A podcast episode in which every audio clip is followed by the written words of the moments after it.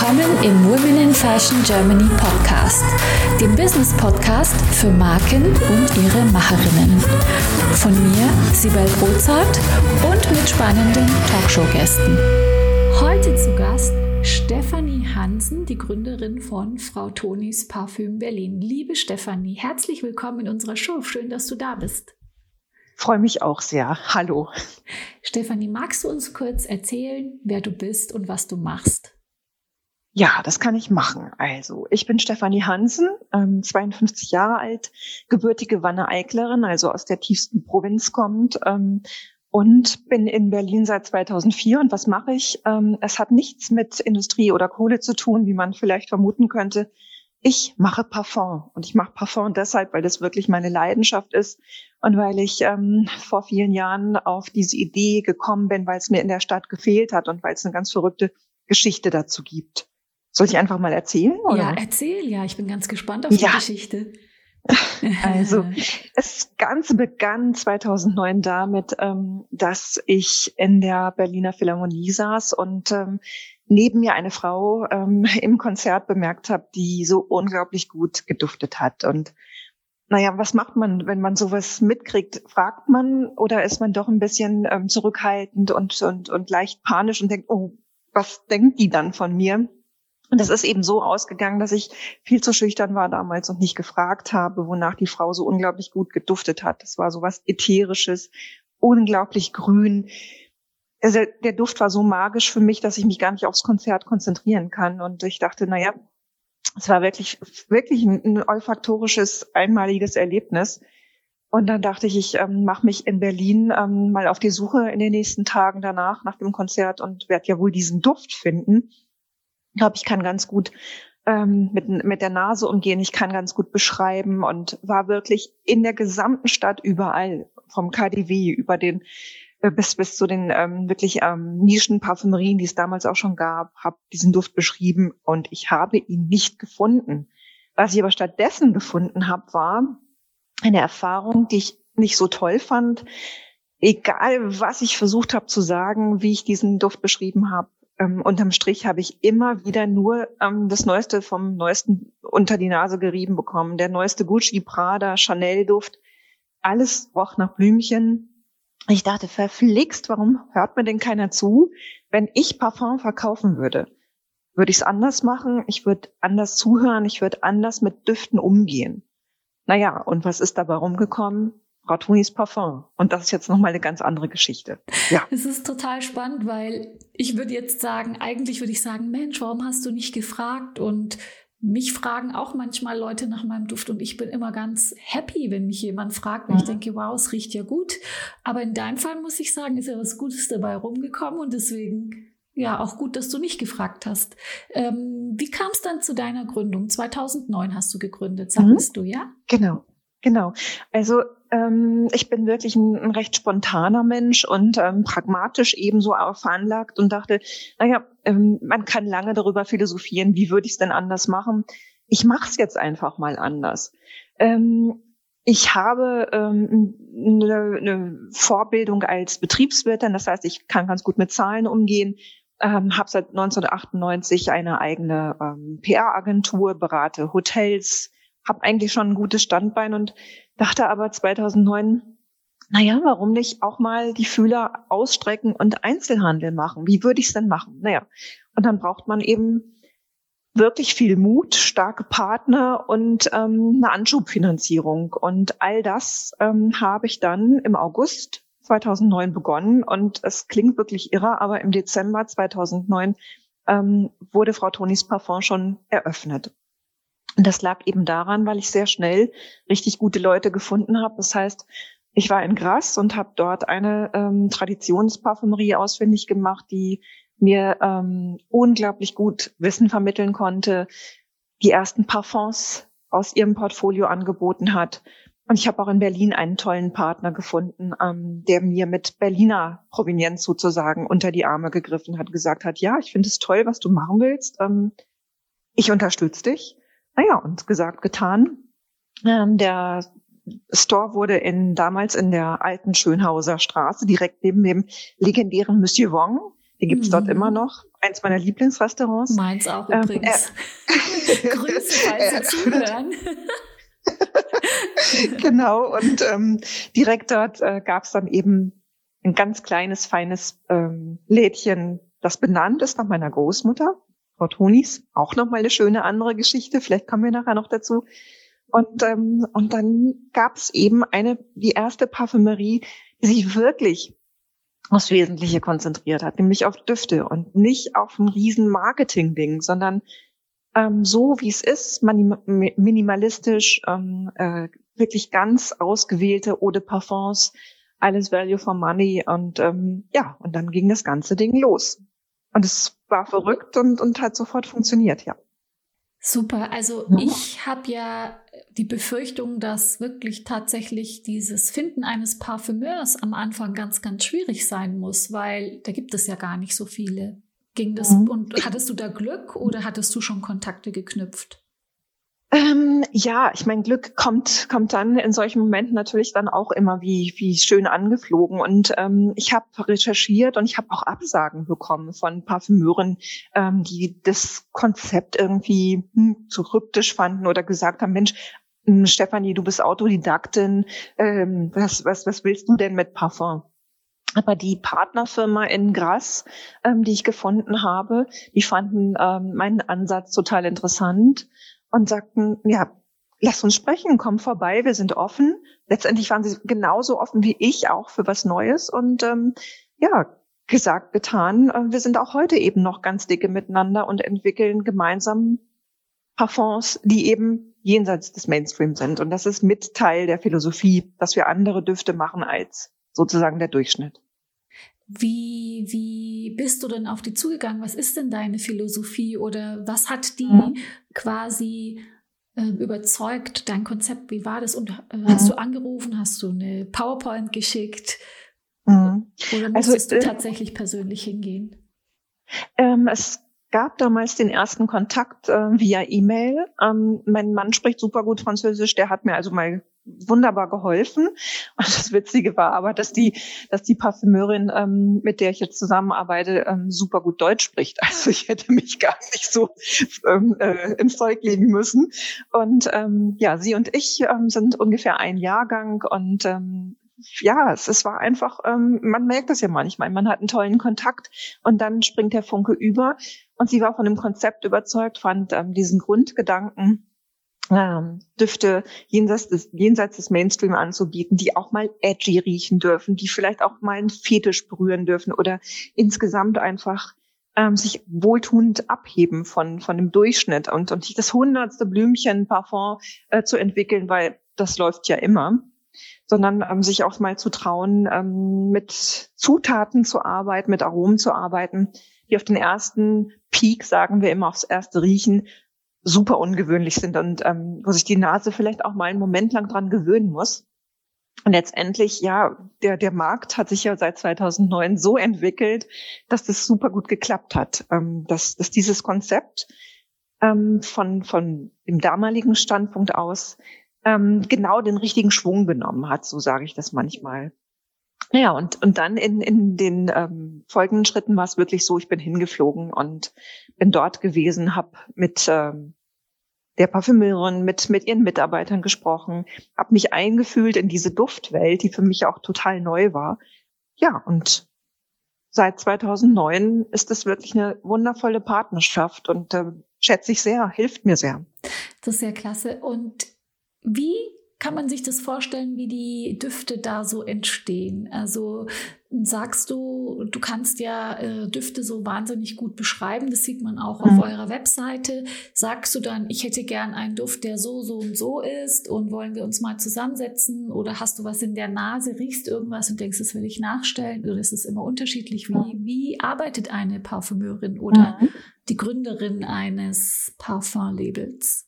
Ähm, also ich ja, arbeite eigentlich eher ähm, aus dem aus dem Bauch heraus und aus einem einem großen einer großen Inspirationstüte. Das heißt, ähm, mal ist es so, dass mich ähm, äh, ein Thema interessiert, inspiriert, dass ich von einer Reise zurückkehre und ähm, Lust habe, einen einen Duft zu entwickeln, der meine olfaktorische Erinnerung mitnimmt. Oder aber mal ist es ähm, ein Spaziergang, ähm, der mich morgens um sechs durch die Stadt führt und der mich dann auf Ideen kommen bringen lässt. Ähm, bestes Beispiel 2016, großer Umbruch in der Welt. Dieses Gefühl, ähm, so was diffuses entsteht mit der Wahl von Trump. Was passiert denn da? Und was für einen Duft ähm, brauchen wir, um, ähm, um uns selber wach zu halten, um uns aufzurütteln? Ich bin selber ein sehr politisch denkender, agierender Mensch und ähm, ja, und, und verbringe sehr viel Zeit ähm, mit, mit politischen Themen und diskutiere sehr gerne, aber versuche auch was zu bewegen. Und in dem Augenblick war völlig klar, es gibt keinen neuen, zarten, freundlichen, lieblichen, sonstigen Duft, sondern ein Duft, der, der couragiert auftritt, der uns wachrüttelt. Und ähm, so ist die Idee zu Wild ähm, entstanden. Ähm, eigentlich ein Duft, ähm, der auch wirklich völlig atypisch ist. Ähm, wir, wir haben verarbeitet ähm, Wildleder und Röstaromen sind da drin oder ähm, Thymian und Himbeere.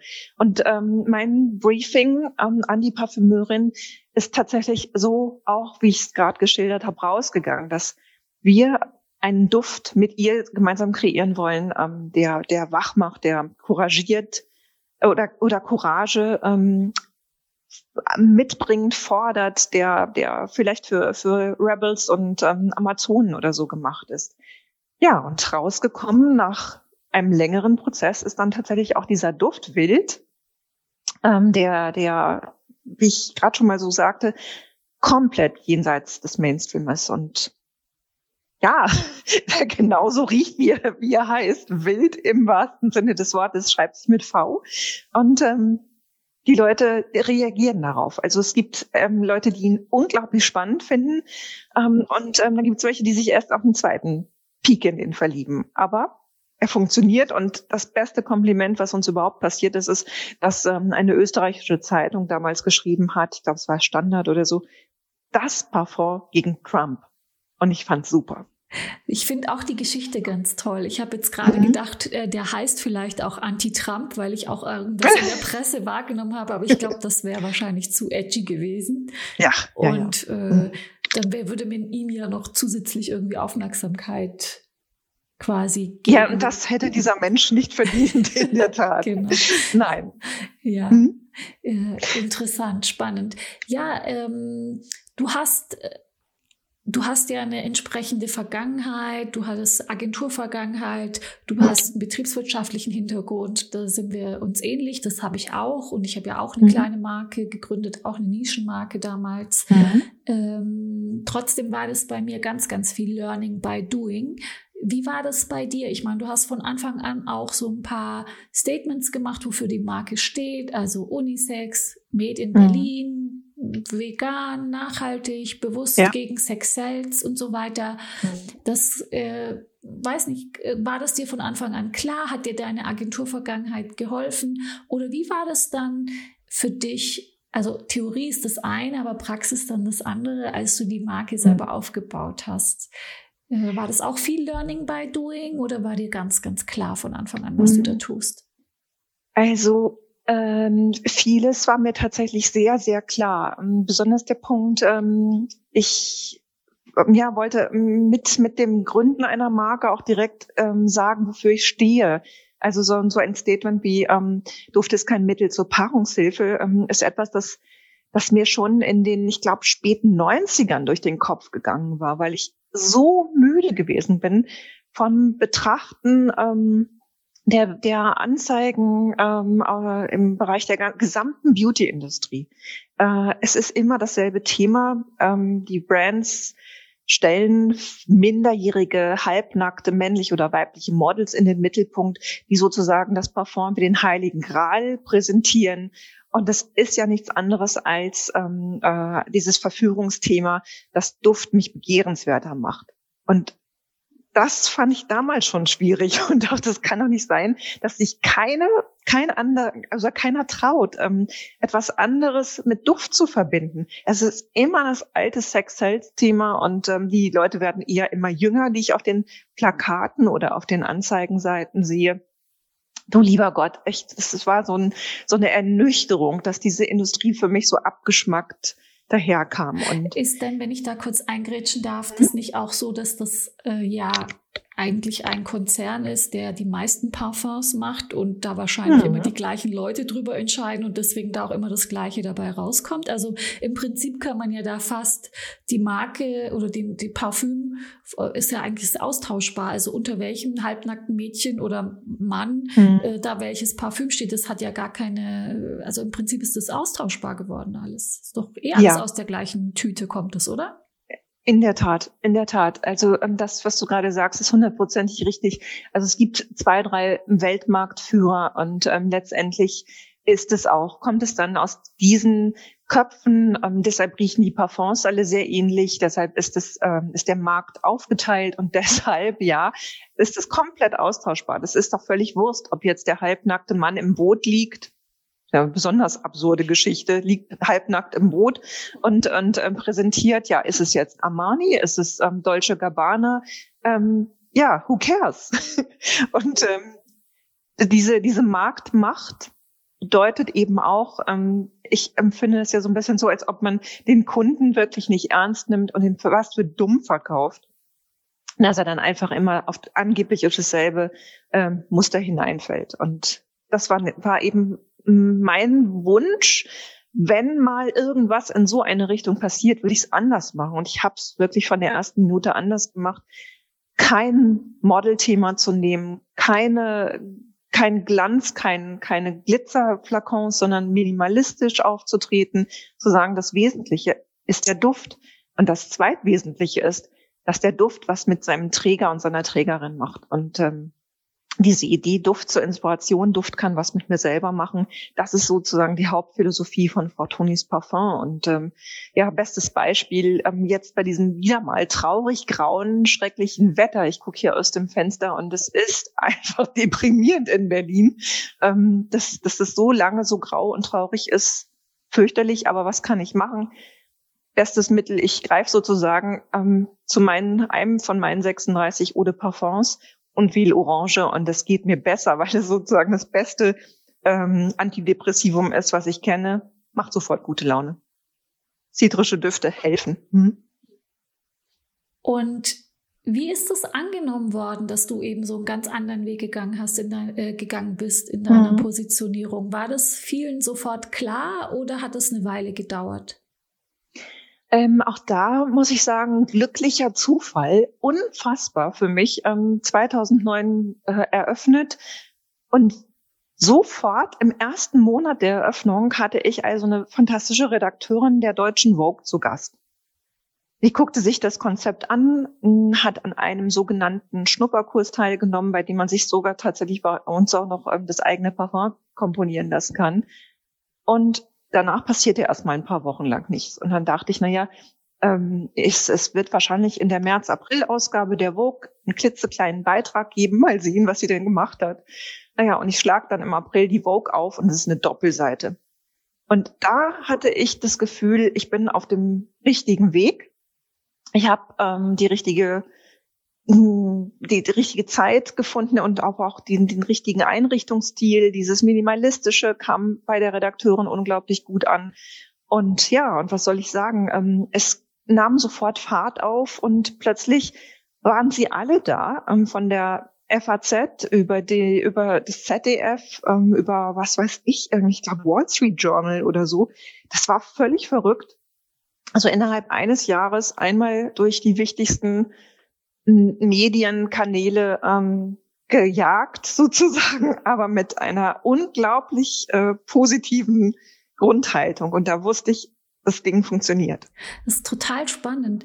Für mich äh, die erste Frage ist, Wie hast du es geschafft, dass die Vogue-Redakteurin auf dich aufmerksam geworden ist? Weil wenn die dich mal hat, mhm. zieht die ja die ganzen Medien hinter sich her, wie du es auch ja. erlebt hast. Und die zweite mhm. Frage ist, ich meine, es war ja noch vor ein paar Jahren, aber wir unterhalten uns gelegentlich über den Impact und wie sich eigentlich Medien äh, Veröffentlichungen auf die Sales auswirken. Mhm. Hast du dann wirklich auch einen Verkaufsschub äh, gespürt?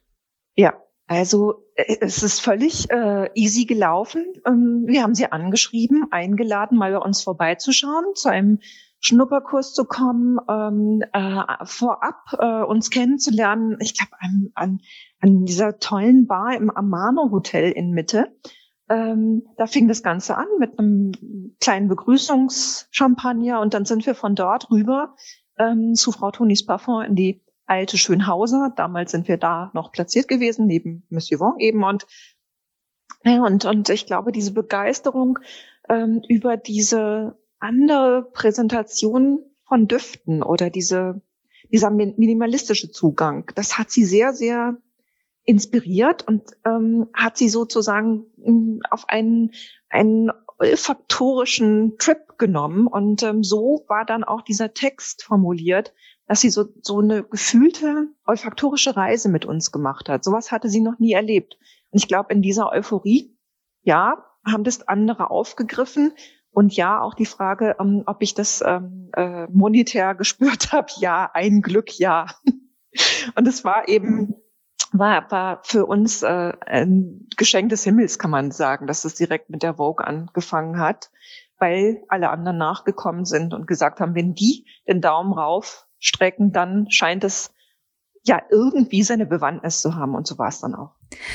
Und, ja. und du machst ja auch maßgeschneiderte Düfte. Jetzt habe ich mal so mhm. durch deine Kooperation geschaut und da sind ganz spannende, gar nicht auf den ersten Blick selbstverständliche Kooperationen entstanden. Also ich habe dich zuerst wahrgenommen bei Fashion-Events äh, und mhm. dann äh, sehe ich, du hast aber zuletzt zum Beispiel gerade einen Raumduft für Wohngebäude gemacht in äh, Kooperation mhm. mit Architekten, dann für Vogue Fashions Night Out, ja, Tom ja. Hilfiger mhm. Store-Öffnung. Also wahrscheinlich war für dich diese mhm. Fashion-Platzierung von Anfang an klar. Vielleicht kannst du da ein bisschen was dazu sagen. Aber dann auch Düfte für Unternehmen wie Volkswagen oder mhm. Adidas, für Magazine wie Tusch oder ja, für, für, mhm. für Multibrand-Stores oder äh, ähm, ja.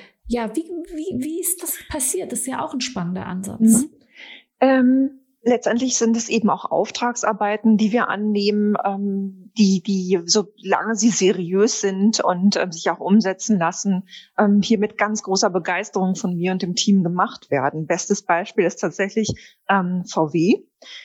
Hm, als die Anfrage kam, stutzten wir erst, weil VW wollte einen Duft entwickeln, der im ersten Peak nach Benzin riecht. Und ähm, bei dem Telefonat hatten wir ein bisschen Sorge, dass sich vielleicht irgendein Privat-Radiosender ähm, dahinter verbergen würde und ähm, wir vielleicht irgendeiner Absurditätsgeschichte aufsässig waren, weil das so kryptisch und schräg rüberkam. Naja, man zuckte Typisch ein bisschen Konzern, zusammen. Dann. würde ich sagen. Konzernmitarbeiter ja. sind da manchmal ein bisschen so. Aber die Idee und, ist doch ähm, total abgefahren. Also ja, ja fast nicht in zu der Tat ja. abgefahren. ähm, aber es stellte sich also heraus, es waren wirklich die Leute aus Wolfsburg, die angerufen haben und gesagt haben, also unsere Idee ist, ähm, wir möchten den äh, E-Golf anschieben und möchten dem Kunden des E-Golf ähm, ein äh, Produkt mit an die Hand geben, weil es könnte ja sein, man vermisst etwas, wenn man jetzt mit einem Elektroauto durch die Gegend fährt. Was vermisst man? Das Tanken. Und es gibt ja Leute, da sind wir fast schon wieder bei Fetischdüften, die lieben es, ähm, an der Tankstelle zu stehen und diesen ja, Geruch zu schnuppern von Benzin. Und das macht man natürlich nicht mehr, wenn man an der Elektroladesäule steht.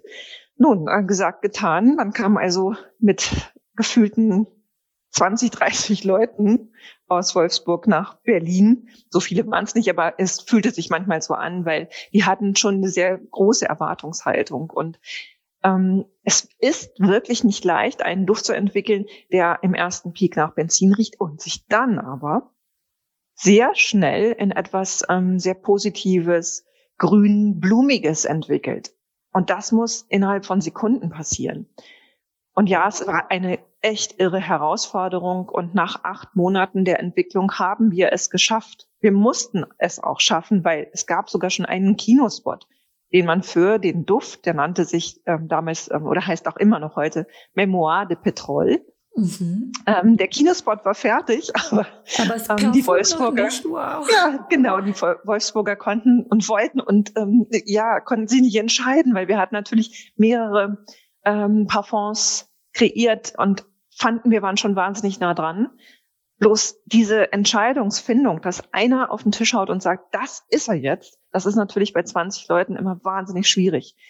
Zum Schluss habe ich denen dann die Entscheidung abgenommen und habe gesagt, jetzt, hier, heute. Wir müssen eine Entscheidung treffen und wir werden nicht die hundertste Runde gehen. Und das hat dann letztendlich geholfen. Sie haben sich an dem Tag entschieden und dann war auch Memoir de Petrol fertig und ich finde, der ist uns echt richtig gut gelungen. Den gibt's aber leider immer nur dann, wenn man sich den E-Golf kauft oder wenn man sich ihn damals gekauft hat. Ja, verrücktes Ding. Ich glaube, das war so 2014, 2015.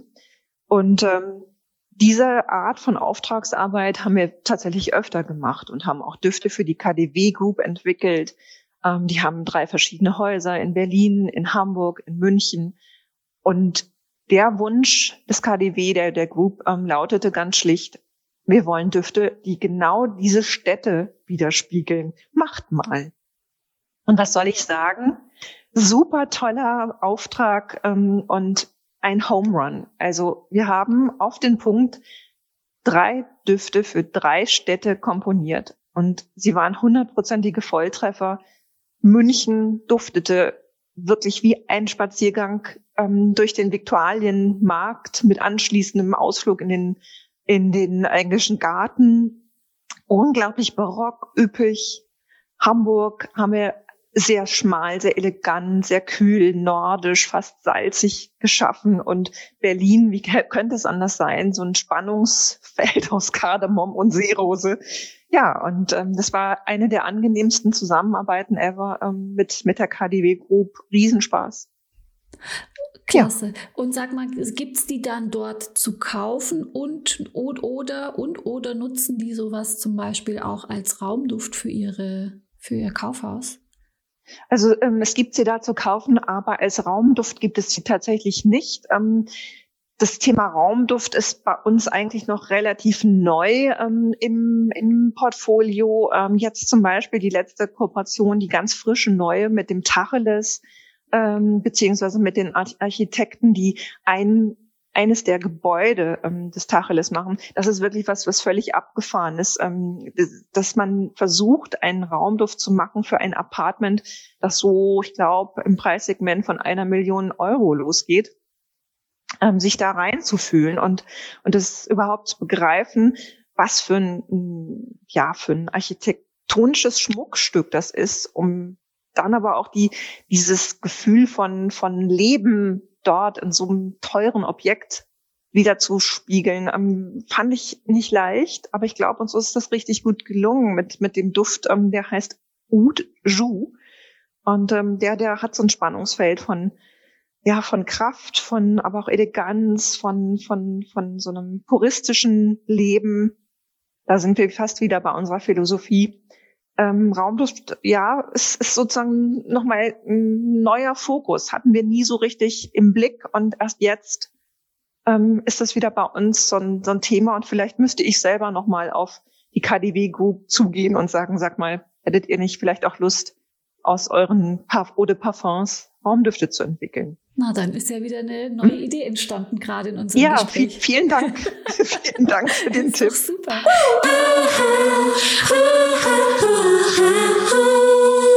Möchtest auch du mit deinen vorhandenen Potenzialen, Fähigkeiten und Kenntnissen deine unverwechselbare Marke im Fashion- und Lifestyle-Segment aufbauen?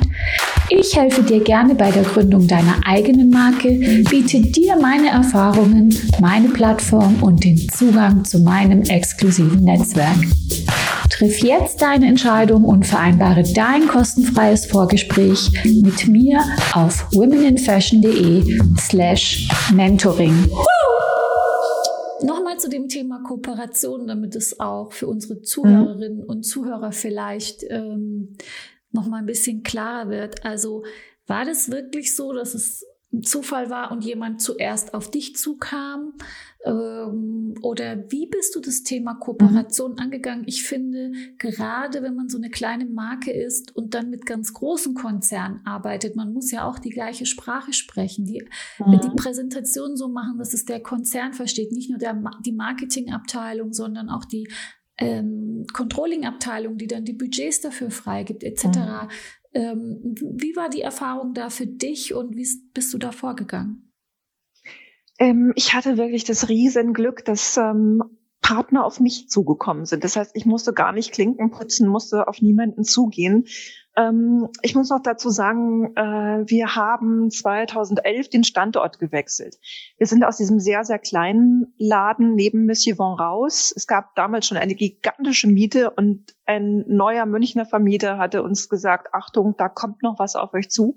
Und da wurde die Miete so absurd hoch, schon damals 2010, 2011, dass wir wirklich Reis ausgenommen haben. Und wir sind sehr mutig, glaube ich, an den irren Checkpoint Charlie gezogen, hier in, in äh, der Zimmerstraße, und haben dann ehemalige Galerieräume übernommen.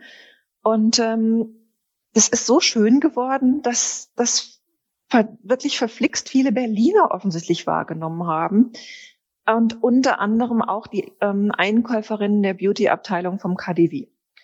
Und die sind tatsächlich zweimal hier gewesen und ich habe es abgelehnt und habe gesagt, ich mache doch eigentlich etwas vom Konzept, von den Düften, was sozusagen ähm, eine Antwort ist auf Douglas und Co. Und, und zu Co. zählte für mich damals auch eigentlich das KDW-Konzept. Und zwar ist aber so, dass die so herzlich und so pragmatisch und offen und freundlich waren, dass ich gedacht habe, ich schlafe noch mal eine Nacht drüber. Und beim dritten Gespräch mit den beiden Einkäuferinnen habe ich dann gesagt, okay, wenn wir was machen, wenn es eine Kooperation gibt, dann aber nach meinen Regeln und meinen Vorstellungen und, und dann möchte ich mich nicht verraten oder verkaufen. Und das haben sie akzeptiert. Und dann gab es eben ein unglaublich intensives, ein intensives Brainstorming etwas mit flachen Hierarchien in der KDW Group und innerhalb kürzester Zeit, ich glaube, es hat vielleicht nicht mehr vier oder fünf Monate gedauert, waren die Düfte fertig und standen zur Auslieferung bereit. Ja, und es gab eben auch da die Möglichkeit, mit so einem großen Player ähm, in kürzester Zeit richtig toll was zu erreichen. Ich glaube, das liegt ja manchmal auch dann daran, wie sehr wollen denn beide Parteien wirklich auch miteinander klarkommen. Und ja, und vielleicht war es auch von mir ganz gut und mutig, dass ich gesagt habe, okay, wir machen es aber dann zu meinen Bedingungen. Ich glaube, wenn man sich manchmal immer so windet und verbiegt, ist das gar nicht so zielführend. Mhm. Das äh, ganz bestimmt. Trotzdem glaube ich, dass es halt gerade so bei Konzernen, die jetzt ein bisschen abwegiger sind, wie Volkswagen, Sony, Adidas, mhm. ähm, dass man sich da wahrscheinlich noch mal ein bisschen anders äh, vorbereiten muss, oder? Da muss man viel mehr Leute mitnehmen, auch die, die ja eben im Zweifel überhaupt bisher noch gar nichts mit sowas zu tun haben. Also derjenige, der bei Volkswagen jetzt das ganz toll fand, muss ja auch intern noch mal 20 andere überzeugen und Budgets freischaufeln mhm. und so. Und dazu ist so meine Erfahrung, deswegen frage ich da jetzt nochmal so intensiv nach, mhm. muss man ja auch deren Sprache sprechen, die, also das für, für die verständlich irgendwie aufbereiten. Ähm, oder war das bei dir alles so easy und das haben die Mitarbeiter von Volkswagen, die das durchsetzen wollten, für dich übernommen? Weil sie es wollten. Ich glaube, mhm. ja, und ich glaube, das ist eben auch der Punkt. Ähm, es ist schon wichtig, dass man im Kennenlernen schon so auftritt, dass ähm, eine klare Linie erkennbar ist, ähm, dass man, dass man nicht zu sehr anderen auch ähm, nach dem Mund redet oder sich verbiegt. Und das ist vielleicht auch ein bisschen was, was mich ausmacht, dass ich gerade heraus bin, dass ich aber auch mal sagen kann, nein, bis dahin und nicht weiter. Es wird eben nichts geben, ähm, hin, äh, kein Duft, den ich für euch entwickle, ähm, hinter dem ich gar nicht stehe, weil der mir überhaupt nicht in den Kram passt, weil das nicht ich bin, dann könnt ihr euch gern mit jemandem anders ähm, zusammensetzen. Das ist ja auch, finde ich, völlig legitim, dann zu sagen, nee, Ihr könnt gern noch mit dem Scheck wedeln, aber äh, wenn, wenn ich meine Seele dafür verkaufen müsste, dann bin ich das nicht. Dann mache ich mich unglücklich und unglaubwürdig und dann hat dann unterm Strich ja keiner was davon. Im schlimmsten Fall ist ja dann noch meine Marke beschädigt, ähm, dass das, äh, dass das Produkt, das Endprodukt ja sich sozusagen konterkariert. Und ähm, vielleicht ist das, ist das so ein kleiner äh, Tipp an, an die Zuhörerinnen und Zuhörer ähm, des, des Podcasts, dass ich sagen würde, bitte bleibt bei euch. Und ähm, wenn es irgendwie geht und, und wenn der finanzielle Druck nicht zu groß ist und ihr es schaffen könnt, ähm, bringt euch das im Nachhinein so viel mehr. Frau Tonis gibt's jetzt seit fast zwölf, 13 Jahren. Und ich glaube, es hat der Marke unglaublich gut getan, dass wir keine ähm, Kooperationen eingegangen sind, die, ähm, die uns verraten hätten oder die schief gewesen wären. Musstest du da viel also, absagen?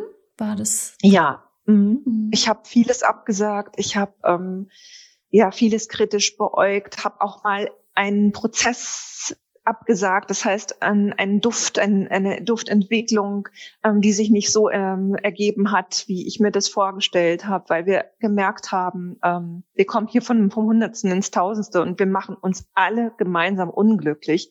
Und ähm, dann war meine Entscheidung, stopp, jetzt ist noch der Zeitpunkt auszusteigen. Kann auch alles passieren. Finde ich aber auch legitim. Es sind ja alles Menschen, die miteinander arbeiten und wie im echten Leben kommt man manchmal richtig super mit jemandem klar und dann merkt man irgendwann, nee, da, da jetzt lieber Notbremse. Kannst du so ein bisschen Einblick geben in deine Einkommensströme, so ein Prozent? Was, wie viel macht da jetzt der Verkauf aus von Parfums, wie viel sind da Kooperationen, was ist online, was ist äh, mhm. im Ladengeschäft. Kannst du uns da so ein Gefühl dafür geben, wie das bei, bei dir ist? Ähm, online ist zurzeit natürlich fast 100 Prozent, ähm, seitdem wir wieder im, seit letzten November, glaube ich, im nächsten Lockdown jetzt im aktuellen sind, weil selbst das Konzept, ähm, wie heißt denn das jetzt wieder, Click-Meet oder sowas, ich weiß es manchmal schon gar nicht mehr, ja. bedeutet ja, dass die Hürden unglaublich hoch sind, ähm, um überhaupt ein Geschäft wie, wie wir hier in, äh, am Checkpoint äh, betreten zu können. Das heißt, man macht sich vielleicht ähm, Testtermin-Tag für einen Friseur, aber um in eine Parfümerie zu gehen, oh, naja, also zurzeit eben 100 Prozent online. Ähm, wir haben aber auch ein gutes Netzwerk an Wiederverkäufern, ähm, die auch nochmal eine spezielle Linie von uns bekommen haben, weil wir ja darum wissen, ähm, was es bedeutet, wenn dein Produkt von jeder Stelle online abgreifbar ist. Also gibt es für Wiederverkäufer nochmal ein extra Produkt, das nennt sich dann Parfum Intense. Das heißt, es ist nochmal höher konzentriert als ein Eau de Parfum. Ähm, insofern haben wir uns da auch nochmal überlegt, was kann man machen, um die Marke zu multiplizieren und, ähm, und den Wiederverkäufern aber trotzdem noch ein interessantes Produkt von uns anzubieten, was zum Beispiel eben bei uns auf der Website gar nicht zu bekommen ist oder nicht. Das heißt, die Wiederverkäufer bekommen konzentrierteres Parfum und das ist dann ja. wahrscheinlich teurer und dadurch mhm. äh, attraktiver für den Resell quasi. Ja. Mhm. Genau, genau. Das ist genau der Punkt, das, was du sagst, ähm, ein Produkt zu schaffen, was wir wirklich exklusiv für, für den Wiederverkauf hergestellt haben. Ja, ähm, und äh, Kooperationen zurzeit ähm, eher Mangelware. Ich glaube, das liegt aber auch daran, weil alle mit ihren eigenen Problemen zu kämpfen haben. Ähm, wir wissen selber, was das bedeutet, wenn keine Events stattfinden. Das ja. heißt, wir sind dann auch nicht unterwegs. Es gibt keine Messen. Es gibt äh, zurzeit eben all das, wo, wo Menschen miteinander in Kontakt sind, nicht. Und das bedeutet eben auch für uns relativ Ruhe, äh, relative Ruhe in, in, auf diesem Bereich. Aber das heißt ja trotzdem, dass wir äh, die Marke weiterdenken, die Marke weiterentwickeln und ähm, schon im, im äh, Laufe des letzten Sommers, als sozusagen der, der erste Sturm über uns äh, Corona-mäßig hinweggefegt ist, wusste ich, dass wir einen Duft entwickeln wollen und auch werden, der dis, diesen Moment bespielen wird, wenn alles wieder gut ist. Wenn wir Perspektiven haben, wenn wir Hoffnungen haben und wenn sich auch wirklich Licht am Ende des Tunnels zeigt. Und ähm, der Duft ist so gut wie fertig, steht schon fast in den Startlöchern. Das heißt, wir hoffen, dass wir ihn im Juli, spätestens August platzieren. Und wenn ich das schon verraten darf, soll ich? Ja, bitte, unbedingt, unbedingt. ja. Ich bin schon also er wird heißen, Er wird heißen ähm, Memoir Kollektiv. Mhm. Das heißt, diese Idee ist einfach, ähm, einerseits erinnert er uns alle daran, unser menschliches Gedächtnis, das, was mit uns passiert ist, aber er soll diesen positiven Moment ähm, aufgreifen und ähm, bespielt wirklich so eine unglaubliche Frische, ein, als ob die Synapsen anspringen und der Geist wieder wach und da ist und unglaublich mitreißend ist. Und zwar wirklich nicht leicht, diese Aufgabe zu erfüllen, dieses, dieses Gefühl olfaktorisch einzufangen, das mir vorschwebt, das ich haben möchte, am ersten Tag wieder rauszugehen, Leute zu treffen, Leute zu umarmen, eine Party zu machen, sich vielleicht auch mal sinnlos zu betrinken. Und ähm, ja, und das, das sollte dieser, soll dieser Moment ähm, widerspiegeln. Und deshalb freue ich mich jetzt schon auf den Tag, wo, wo Memoir kollektiv ins Rennen geht und ähm, vielleicht der neue Frau Tonis Bestseller werden wird. Also Hoffnung ist da, Hoffnung ist groß und ist ein schönes neues jetzt, Thema. Du hast mich jetzt emotional so mitgenommen, dass ich es nicht abwarten kann, bis es diese, diese Begegnung bei euch gibt, nämlich bei der Parfum Lounge Party bei Frau Thomas. Ja. Und ich sehe mich da jetzt schon mit einem Cocktail oder einem Champagner äh, auf den neuen Duft anstoßen und überall riecht's danach nach, nach Neubeginn. Und ja. ich habe so richtig ja. Lust drauf. Also Ja, super. Das wird, machen wir. Toll. Kann ich dir jetzt schon versprechen. Klasse. Ja. Was ist denn so hm? deine, deine Vision oder arbeitest du noch eine, an deiner Vision? Was sind so die nächsten Schritte, die du vorhast zu deiner Vision? Die nächsten Schritte sind tatsächlich ganz simpel, die Marke weiter zu multiplizieren. Ich wurde oft gefragt, Mensch, wann entwickelst du denn den nächsten Berlin-Store von Frau Tonis? Wann ähm, machst du was in München, in Hamburg, in äh, Düsseldorf? Und ähm, die Antwort lautet einfach, mache ich nicht. Ich habe genug hier mit, mit ähm, diesem wunderschönen Flagship-Store zu tun. Ähm, wir haben den umgebaut und es gibt ein tolles ähm, Parfumatelier neben dem Store sozusagen. Also es geht ineinander über. Ähm, haben weiteren Büroraum ähm, uns angemietet, um in diesem Raum, in diesen Räumlichkeiten zu arbeiten, zu denken, an Parfumentwicklungen zu arbeiten, die Marke einfach zu stärken, online zu stärken. Ähm, und das, was wir gerade machen, ist, ähm, wir sprechen mit potenziellen Multiplikatoren. Das können ähm, Partnerbrands sein, das können ähm, ja äh, weitere Online-Plattformen sein, aber es können auch völlig verrückte Ideen sein, wie zum Beispiel ich plaudere jetzt auch nur ein kleines bisschen aus dem Nähkästchen, ja, aber ähm, es, steht, es steht in den Startlöchern eine sehr schöne, charmante Kooperation mit Tim Raue, oh. den wir für ein Duftinterview gewinnen konnten. Es gibt seit einiger Zeit auch einen Blog bei Frau Tonis und da können sich ähm, ja einfach bekannte Persönlichkeiten, ähm, aber auch normale Leute zum Thema Duft äußern. Und Tim Rauer hat das unglaublich charmant gemacht und äh, ist dann zu uns in den Store gekommen. Und was soll ich sagen? Ähm, das war Sympathie auf den ersten Blick. Unglaublich offen, Klar ist jemand mit 100.000 Volt, der in, glaube ich, 50 Projekten gleichzeitig steckt. Aber wie das manchmal so ist, er fand uns toll, wir finden ihn toll und wir machen gemeinsam was zusammen. Ähm, und deshalb mal demnächst einfach mal bei Insta vorbeischauen, ähm, was der Tim macht, was wir machen. Und es gibt schon mal ein Projekt, wo wir eine Zusammenarbeit starten. Und ähm, das wird so in den nächsten drei, vier Wochen wird es sein. Und äh, ja, und auf sowas habe ich einfach Lust in dieser Stadt. Das ist für uns möglich. Wir sind flexibel, wir sind noch jung genug und ähm, haben einfach Spaß, neue Wege zu gehen, was Neues auszuprobieren. Und das damit Tim Rauer ist sozusagen der erste Schritt in diese Richtung. Und äh, wer auch immer diesen Podcast hört, spricht mich an. Ähm, es gibt fast nichts, was ich nicht machen würde. Und insofern, ähm, Duft ist meine Welt und wer sich da wiederfindet in meiner Philosophie, herzlich gern einfach anklopfen. Ich höre schon, du nutzt auch die Pandemiezeiten, um kreativ zu sein, um äh, dich weiterzuentwickeln, die Marke weiterzuentwickeln. Mhm. Äh, manchmal, wenn man stehen bleibt, dann sieht man ja auch Dinge, die man sonst so im Sport vielleicht übersehen hätte. Also insofern hm, klingt es für mich, als würdest du diese etwas ruhigeren Zeiten eben nutzen, um an der Zukunft zu schrauben, in Anführungsstrichen. Ja, ähm, eigentlich ja. ich finde, nichts ist schlimmer, als, als über, über Stillstand mhm. permanent zu grübeln. Das bin ich nicht. Ähm, aber ich kann auch innehalten und ich kann auch sehen, was passiert denn rechts und links von uns. Und dann ähm, passieren auch Sachen mit, mit, ähm, mit mir selber, dass ich glaube, ich muss auch mal einen Schritt zurücktreten und, und schauen, was kann ich denn mit meiner mit meinem Netzwerk machen, um anderen zu helfen. Und ähm, da fällt mir als erstes ein, dass wir ähm, im letzten Lockdown im vergangenen Jahr ähm, unsere Partnerbrands angefragt haben, Mensch, wie sieht's aus? Habt ihr Lust, mit uns gemeinsam Goodiebags auf die Beine zu stellen und die zu verteilen ähm, in der Intensivmedizin, der Charité, ähm, in der Intensivmedizin größerer Krankenhäuser hier in Berlin und im Umfeld? Und das hat unglaublich gut geklappt.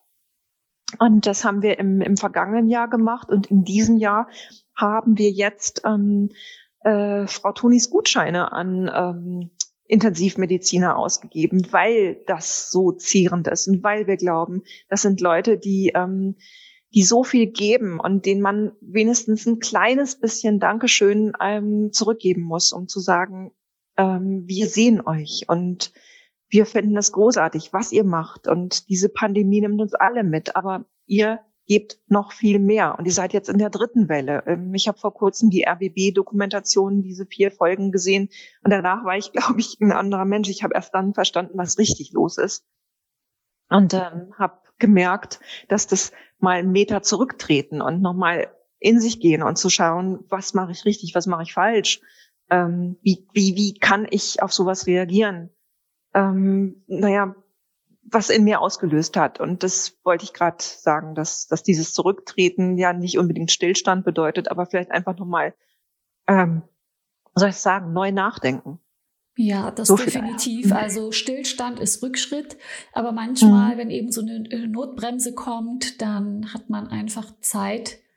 Also man kann sich mhm. für zwei Dinge entscheiden, entweder äh, Kopf in den Sand stecken und, und drüber heulen oder sagen, ja, was, ähm, was kann ich denn jetzt draus machen, damit es gut wird? Oder wie kann ich mhm. dazu beitragen, dass es besser wird? Und da finde ich deine Initiative, äh, da auch den äh, mit den Parfums und mit den Goodiebags für Krankenhäuser und für die ganzen Helferlein, die sich da jetzt schon mhm. so lange äh, wie soll ich sagen, äh, ein Abarbeiten. Ja. Ähm, das finde ich eine ganz, ganz tolle, ganz, ganz bemerkenswerte äh, Initiative. Also finde ich klasse, dass ihr das gemacht habt. Sehr, oh, sehr danke schön. schön. Danke. Aber das ist, ich kann ja gar nicht so drüber reden. Es ist einfach für mich selbstverständlich, dass wir da sowas machen. Und ähm, für uns auch selbstverständlich, dass wir eben auch rechts und links gucken und ähm, auch, auch also viele von solchen karitativen Projekten unterstützen. Wir sind, sind bei solchen Sachen immer ganz vorne und auch da nochmal, wenn jemand sagt, ich habe eine tolle Idee und habt ihr Lust ähm, mitzumachen oder zu unterstützen, auch sofort auf uns zukommen. Ähm, da gibt's auch kaum was, was wir nicht machen. Sehr schön. Kommen wir zu den Herausforderungen. Und zwar möchte ich mhm. von dir wissen, liebe Stefanie, was es für dich ist oder war die größte Herausforderung in deiner Karriere? Und wie bist du damit umgegangen? Ähm, also die größte Herausforderung war tatsächlich die ähm, 2009 einen ähm, Anschub, eine Anschubfinanzierung für Frau Tonis Parfum zu bekommen. Äh, das ist, ist eigentlich ein totales Klischee ähm, das Thema alte weiße Männer, ähm, die in Entscheidungspositionen sitzen, ähm, die äh, ihre Vorurteile haben und sagen, hm, Mädel, Autodidaktin, äh, absurde Idee, der Markt ist gesättigt, was willst du denn? Es gibt hunderte von Douglas-Filialen, ähm, warum sollten wir denn dein absurdes Frau Tunis unterstützen? Genau das ist mir damals passiert. Und ich war bei drei Berliner Banken und bin an drei älteren weißen Herren gescheitert. Und ich dachte, es kann nicht wahr sein. Ja, ähm, habe kein Geld bekommen dafür und hatte aber ja schon den Laden fast unterschrieben. Das heißt, ein Fünfjahresvertrag damals oder sowas. Und ja, und dann gab es kein Geld. Und das fand ich natürlich echt deprimierend und dachte, okay, Jungs, ähm, euch, euch zeige ich's, ähm, ich krieg das Geld. Und in meinem Leben ist es oft so, dass ich erst dann nochmal richtig zu Kräften komme, wenn ich ein Nein höre. Und jetzt habe ich da dreimal Nein bekommen in Berlin. Und ähm, habe mich aber äh, erinnert, dass ich ja nun mal aus dem Ruhrgebiet kommt, auch immer noch eine tolle Hausbank im Ruhrgebiet in Hattingen habe. Und ähm, dachte, naja, äh, ich greife einfach mal zum Telefonhörer, mal gucken, wie die denn das Konzept finden ja, die fanden das Konzept schon am Telefon so überzeugend, dass ich gar nicht meine dicken Ordner, die ich natürlich angelegt hatte, um das Projekt zu skizzieren, äh, mit Zahlen zu unterfüttern, gar nicht nach Hattingen schicken musste, sondern einfach am Telefon ein Ja bekommen habe. Und das war echt überwältigend. Nochmal tausend Dank ähm, an die Hattinger, dass die das damals ähm, einfach aufgrund eines Telefonats genehmigt haben. Und damit ging das Ganze los. Ich habe das Geld gekriegt und Bam. Ja. Also da, da auch nochmal, äh, das hast du intuitiv richtig gemacht und da möchte hm. ich an der Stelle auch nochmal so einen Tipp raushauen aus meiner Banker-Vergangenheit, weil ich war äh, eben eine von den Frauen, die eben über solche Kredite auch entschieden hat damals in der Bank, äh, gerade bei Existenzgründern auch. Hm. Und also das ist die, die einfach die Erfahrung zu sagen, wenn du zu deiner Hausbank gehst, die kennen dich, die kennen deine Vergangenheit, die kennen deine Familie, da ist schon ein Grundvertrauen da. Man weiß, wie du du oder deine Familie, wofür ihr steht, wie die, wie, äh, wie eure Finanzen sind. Das ist einfach nochmal eine ganz andere Basis, als wenn man in, zu einer fremden Bank geht.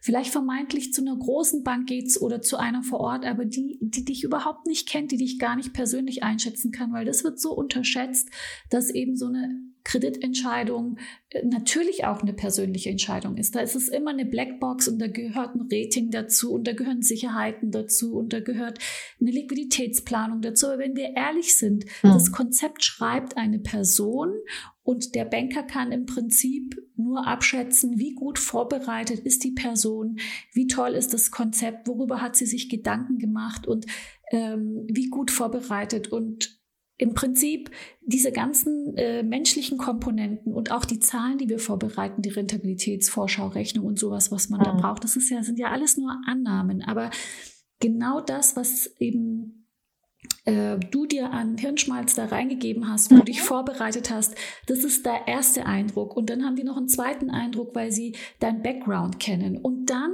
ist es nur noch vielleicht ein kleiner Teil, der für sie äh, mit einem Fragezeichen äh, hinterlegt ist. Mhm. Das kann ich von mir aus sagen. Also ich habe äh, auch immer eine Weile gebraucht. Ich war Banker und ich habe mich in vielen anderen Industrien gar nicht so gut ausgekannt. Und dann verlässt man sich auf irgendwelche Branchenausgaben, äh, wo man denkt, da kann man sich ein bisschen Hintergrundwissen holen über die Branche, wie tickt die eigentlich, die Parfümbranche etc. Aber mhm. dann fällt das einfach nicht mehr so ganz ins Gewicht. Also hier auch nochmal ein Tipp auch von meiner Seite.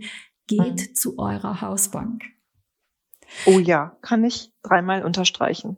Und kommen Hätte ich mir viel, viel Stress erspart, ja. ja, ja gut, äh, hm. man lernt ja immer dazu. Ja. Und äh, was war denn so, Stefanie, für dich so das größte, der größte Erfolgsmoment in deiner Karriere? Ach, es waren eigentlich viele kleine Erfolgsmomente, die ich erlebt habe. Ähm, das kann, äh, das, das fängt bei einem tollen Kompliment eines Kunden an, ähm, der hier hineinkommt und überwältigt ist, vielleicht von der Schönheit und, und dem Purismus ähm, des Stores. Geht aber auch äh, weiter über ein, ein Riesenkompliment. Das riecht fantastisch. Ich glaube, Chandler Burr, ähm, dieser sogenannte Parfum-Papst aus Amerika, hat äh, zu einem unserer Düfte zu Bogota, Berlin gesagt, wer hat das gemacht? Das ist ja ein olfaktorischer Hammer und wir haben ein so tolles Kompliment von ihm bekommen. Ähm, das das äh, nimmt man einfach mal als echte kleinen Orden mit und freut sich diebisch, ähm, dass so jemand sowas gesagt hat. Ähm, und natürlich ist es auch manchmal schön, dass man äh, stutzt und sagt, hm, den kenne ich doch, der da gerade äh, irgendwie in den Laden hineinschwebt mit Freundinnen und dann kann es vielleicht auch mal Matthias Schweighöfer sein, der sich in, ich glaube, Ut Weiß verliebt hat und ähm, das äh, offensichtlich in äh, großen Mengen ver, verschmaucht und immer wieder einkauft. Und ähm, und auch seiner Freundin Ruby ähm, äh, Düfte von uns schenkt oder sie äh, zu einem Parfum-Workshop bei uns einmietet und ihr das zum Valentinstag schenkt. Das sind so kleine Momente, ähm, dann, dann freut man sich plötzlich diebisch und sagt, das Projekt, das äh, hat, hat äh, von der ersten Minute an gefruchtet und heute 2021 klappt es umso besser und, und das mache ich an vielen Augenblicken fest. Und natürlich mache ich das auch fest an diesem echt tollen Team, mit dem ich hier zusammenarbeite. Das sind ähm, in fast, äh, fast nur Frauen, die das Ganze hier wuppen.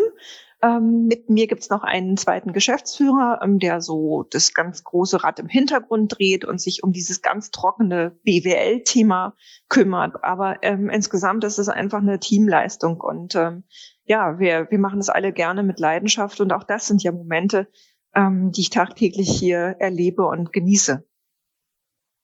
Wenn das so, wenn ich das auf den Punkt bringen soll, es gab jetzt oder gibt nicht hier leider so den, den einen großen Überwältigungsmoment. Also Brad Pitt zum Beispiel ist noch nicht da gewesen, aber kann ja noch kommen. Der kann ja noch kommen, aber du ja. hast es schon ganz schön zusammengefasst. Also ich, mhm. äh, alles gut. Ich komme mhm. nämlich schon zu meiner letzten Frage und die heißt, mhm. was kannst du denn noch einen Tipp mitgeben, Tipps mitgeben für unsere Gründerinnen und Gründer, die ähm, vielleicht noch am Anfang stehen ihres Markenaufbaus? Hast du noch, da noch was ähm, außer die mhm. Authentizität, die du vorhin schon genannt hast? Mhm. Ähm, äh, klingt vielleicht ein bisschen banal, aber äh, ich halte das fast ähm, für lebensnotwendig, ähm, immer einen Plan B in der Tasche zu haben. Das ist letztendlich schon das, was ich vorhin erzählt habe, was mir passiert war, drei Absagen von drei Bankern.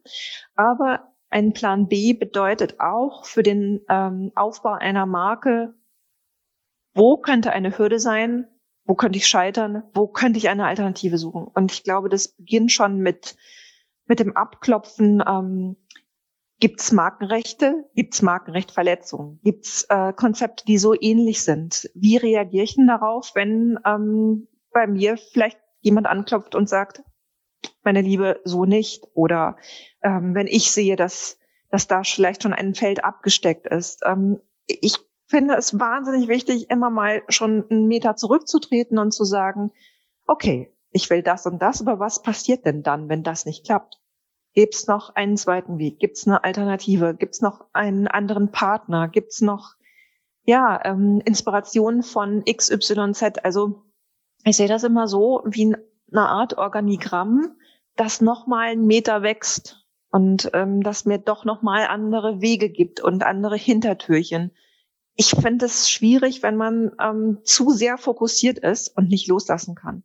Und das macht einem manchmal das Leben schwer und aber auch das Arbeiten an einer Marke, an einem Aufstellen ähm, eines Teams oder so. Immer schön mal noch Plan B in der Tasche haben und ich schwöre, das Leben ist leichter.